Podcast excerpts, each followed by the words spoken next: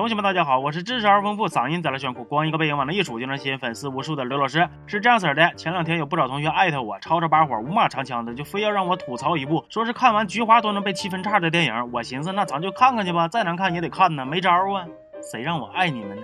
这片子的名字叫《捡个将军做男友》，又名《我的男友是太监》。完了，前段时间呢，我还正好就吐槽过一部电影，叫《我的丫鬟是总监》。当时就有不少同学说，把总监看成了太监。这回好了，你们心心念念的太监终于来了，满意了不？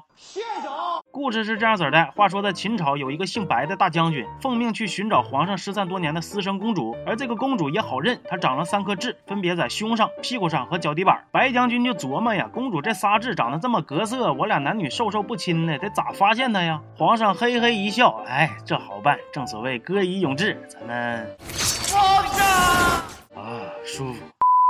画面一转，时间回到现在，女主英子是个大学校花，晚上她一个人打车。师傅，去叉叉。哎，师傅，你这是去哪儿啊？去叉叉呀。去叉叉好像不是这条路吧？你走错了。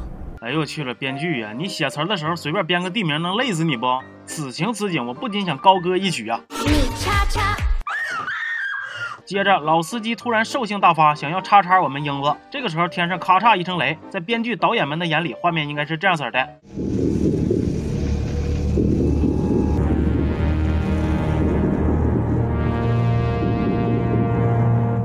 但实际上，这他妈是个啥呀？你瞅瞅这树杈子似的小身板，瞅瞅这迎风飞舞跟拖把似的毛发，拼夕夕也没这么低配吧？小样的，还穿了件橘黄色的小短裙你那半拉腚蛋子都搁外头露着呢，还跟我俩搁这玩上欲盖弥彰了？英子瞅着这从天而降的光腚老爷们，非但没吃惊，反而露出了一丝。这个表情该怎么跟你们形容呢？你怎么穿人品如的衣服啊？完了，之前咋咋呼呼的老司机，让人一脚丫子就给撂倒了。我寻思你这也不行啊，贼没战斗力呀！你还不如把你胸口那纹身换成我公众号刘老师二五零的二维码呢，这人见人扫的，多招人稀罕。而这个从天而降的俏皮嫩男，就是前面提到过的白将军。英子收留了他，完了还对人家各种勾引，那荷尔蒙啊，要不是有天灵盖挡着，基本就能直接给我呲到眼角膜发炎。英子随便跟人聊两句，就接受了白将军的身份设定，还骗他说自己就是公主，让白将军给他当保镖，还特意强调是贴身保镖。哎呀，多贴是贴呀，再贴点就不让播了。第二天，英子带白将军去蹦迪，中途还打跑了一个耍流氓的富二代。现在。我发现你是咱学校最漂亮的妞了。我瞅你也是没见过啥世面呢，不知道是灯光太迷醉，还是酒精太暧昧。总之，俩人眼瞅着就要擦枪走火了。只见英子闪转腾挪，回手一掏，哪儿去了？英子知道了白将军的短处，呃，不对，是平处。那憋的是相当难受。跟闺蜜喝酒诉苦，闺蜜就劝她：那哥们儿啊，虽然是个太监，可是他有一身好功夫啊。再说啊，确实是块鲜肉，平时那闻闻味儿也够你爽的。咦，英子琢磨一下子，感觉也有道理，但是回家却发现白将军失踪了，走了，伤自尊了。另一边，画面一转，镜头给到之前那个眼神不太好使的富二代。这个富二代小的时候得了场大病，幸得高人相救。贵公子患有一种非同寻常的怪病，恐怕无人能医。在下有一灵丹。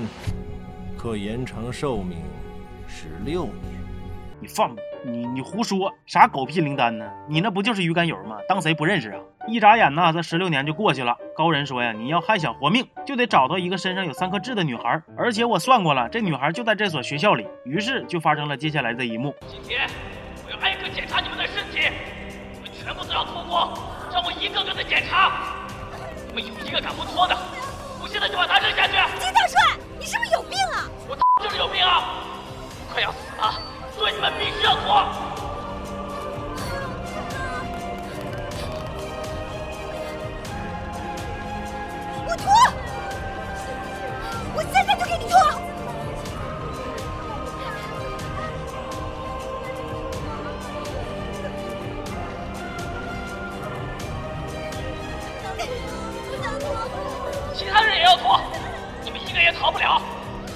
我现在把他扔下去？赶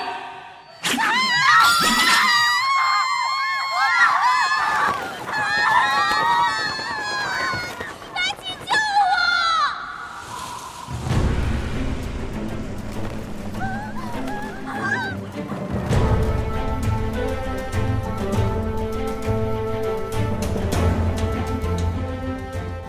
小白，公主。应你受惊了，我这个保镖当的还称职吗？就是来的有点晚了。够了，我真是够够的了，干哈呢？剧情脑残我也就忍了，强行耍帅我也忍了，但是咱把话唠明白啊，到底是谁要看你这天外飞仙呢？我们要看女学生脱衣服啊！